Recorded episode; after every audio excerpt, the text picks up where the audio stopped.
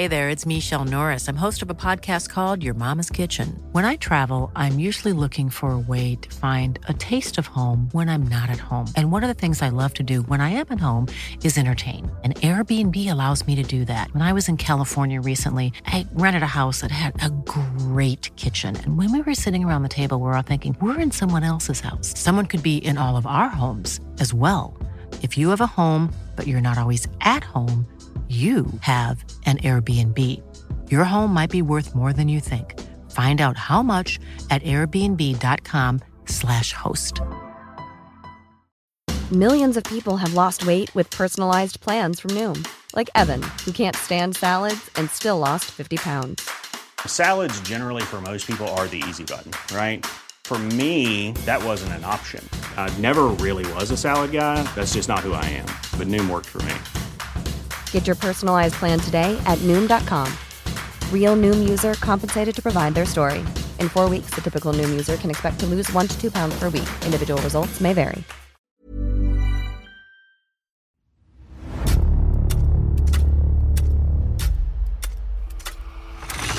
La nota roja en la prensa. Acontecimientos que conmocionaron a la sociedad. Esto es Archivos secretos de la policía.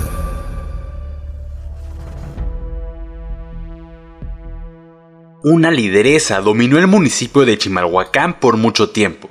Era querida por un puñado de gente cercana, pero más que nada, temida por la mayoría. Esta es la historia de la loba de Chimalhuacán.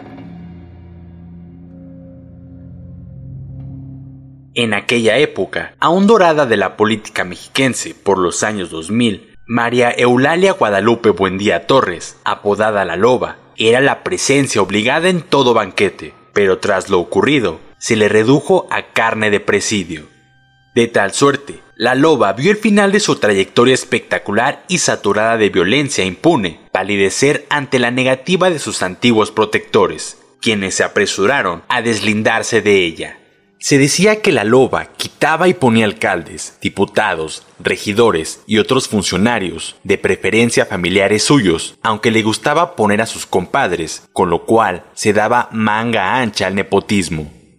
En esa época, María Eulalia enlutó decenas de hogares, invadió y vendió terrenos, traficó los servicios públicos y se hizo de flotillas de visitaxis, la noticia, a través de las páginas del periódico que dice lo que otros callan, el pueblo, y más precisamente los habitantes de Chimalhuacán, esperaban con incertidumbre y temor que no ocurriera otro chimalhuacanazo, y que se conociera toda la verdad detrás de los hechos, y los verdaderos culpables recibieran todo el peso de la ley, como lo habían prometido las autoridades. Pasadas algunas horas del suceso, circulaban las versiones de testigos que habían visto solamente 10 muertos, mientras otros hablaban de 15 difuntos. Al principio, se dijo que solo habían fallecido 4 individuos. La historia de Guadalupe Buendía había sido un tobogán. Su infancia y juventud transcurrieron en la precariedad y con trabajo había cursado la primaria sin concluir más estudios de nivel básico pero la fortuna la encauzaría hacia el priismo de caciques, en el cual ella comenzó a destacarse hasta llegar a lo más alto, tener su residencia en el mismísimo Palacio Municipal sin ser ella la alcaldesa. El 18 de agosto del 2000 trató de impedir la toma de posesión en el Palacio Municipal de Chimalhuacán para el nuevo gobierno. Todo fue planeado cuidadosamente, costales llenos de piedras y ladrillos para arrojar desde la azotea del Palacio Municipal. También la adquisición de cuetones, utilizados generalmente para peregrinaciones, pero que aquel día se arrojaron directamente contra los que apoyaban al señor Tolentino. La matanza del 18 de agosto del 2000 tuvo su origen cuando Antorcha Campesina logró colocar a sus candidatos en las listas para las diputaciones, quitándole de ese modo el lugar preeminente que la loba tenía reservado para su gente, por lo cual convocó a sus seguidores para iniciar una serie de movilizaciones que culminaron en el sangriento enfrentamiento. Quizá en un principio nunca fue su intención lastimar a sus víctimas, como los lobos que no piensan que harán daño, pero se alimentan de los corderos. Quizás solo querían ayudar a quienes como ella luchaban por un pedazo de terreno cerca de la Ciudad de México.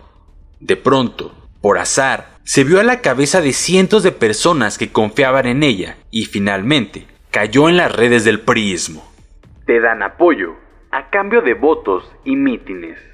Alguien le asignó el apodo de la loba y el terror se apoderó de una amplia región del Estado de México. La policía comenzó a vigilarla, pero no para investigar sus actos ilícitos, sino que estaba al cuidado de las agresiones que le podía traer su obscura actividad. Las actas se acumularon mientras la gente se desanimaba al notar que ningún castigo llegaba para corregir la creciente impunidad de la loba y sus protegidos. Años antes, había contraído un compromiso de compadrazgo con Jesús Tolentino Román y se suponía que el pacto político no podía ser roto. Pero todo comenzó a descomponerse en las filas priistas de Chimalhuacán y la gente se percató de que se desataría la violencia. Era un secreto a voces que el día de la toma de posesión de Jesús Tolentino Román se derramaría sangre. Las autoridades del Estado de México ordenaron que la policía se mantuviera a respetuosa distancia y que no interviniera hasta recibir una orden superior. Esta llegó demasiado tarde para nueve asistentes al acto político, según la cifra que oficialmente se dio como saldo trágico de la emboscada. Aquel 18 de agosto del 2000, los simpatizantes de la Loba que se oponían a mediodía se dirigieron a la sede con armas de fuego, cuetones, garrotazos y bombas molotov. Durante todo el día se desarrolló un enfrentamiento encarnizado y por la noche se hablaba de un saldo de 9 muertos, 74 lesionados, algunos de ellos muy grave, y 250 personas detenidas. La emboscada fue planeada por María Eulalia Guadalupe Buendía, reina y señora de la localidad. El combate fue entre la Organización de Pueblos y Colonias, OPC, y Antorcha Campesina. En Chimalhuacán se dijo que la fuerte tensión se empezó a vivir varios días previos al 18 de agosto, luego de que la loba amenazó al presidente municipal electo, su compadre Tolentino, con que no iba a permitir que asumiera sus funciones, debido a que no había cumplido con la promesa que le hizo durante su campaña proselitista, en el sentido de darle posiciones dentro del ayuntamiento a ella y a varios de sus agremiados. De pronto comenzó una lluvia de piedras y de cuetones que fueron dirigidos a la gente. Las bombas Molotov comenzaron a encender automóviles. Algunos carros fueron volcados y comenzaron los balazos. Y entonces la muchedumbre corrió para todos lados. A tres cuadras de la iglesia estaban tres camiones de granaderos que solo intervinieron al llegar refuerzos numerosos. Bomberos y socorristas dijeron que desde hacía mucho tiempo no se daba una tragedia similar en Chimalhuacán. Era muy difícil calcular la trayectoria de los proyectiles y hubo alrededor de 60 heridos de bala mínimo. Seguramente hubo lesionados por explosiones y quemados por las bombas Molotov. Cuando terminaron los actos, la policía judicial cateó varios domicilios de la controvertida mujer, pero ya había escapado con rumbo desconocido.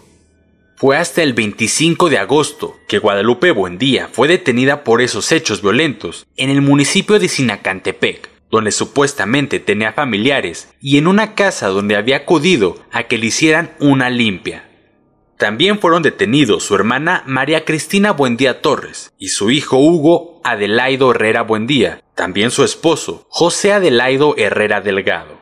La Loba recibió la histórica condena de 500 años de prisión por los delitos de homicidio, lesiones, daño en los bienes y ocupación ilegal de edificios e inmuebles destinados al servicio público.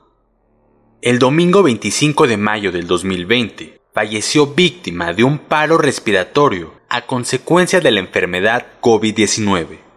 Este fue el final de la otrora poderosa y temida lideresa de Chimalhuacán.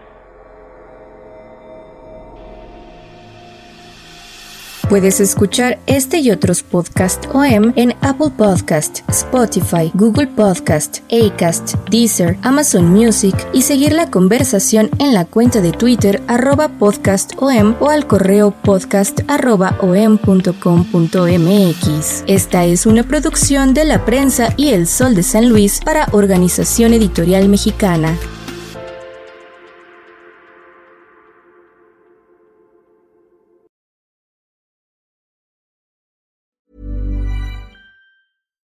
Hey, it's Paige DeSorbo from Giggly Squad. High quality fashion without the price tag. Say hello to Quince. I'm snagging high-end essentials like cozy cashmere sweaters, sleek leather jackets, fine jewelry, and so much more. With Quince being 50 to 80% less than similar brands. And they partner with factories that prioritize safe, ethical, and responsible manufacturing. I love that. Luxury quality within reach. Go to quince.com slash style to get free shipping and 365 day returns on your next order. Quince.com slash style. ¿No se merece tu familia lo mejor? Entonces, ¿por qué no los mejores huevos? Ahora, Egglands Best están disponibles en deliciosas opciones. Huevos clásicos, de gallina libre de jaula y orgánicos de Egglands, que ofrecen un sabor más delicioso y fresco de granja que le encantará a tu familia. En comparación con los huevos ordinarios, Egglands Best contiene la mejor nutrición como 6 veces más vitamina D, 10 veces más vitamina E y el doble de omega 3 y B12. Solo Egglands Best. Mejor sabor, mejor nutrición, mejores huevos. Visita egglandsbest.com para más información.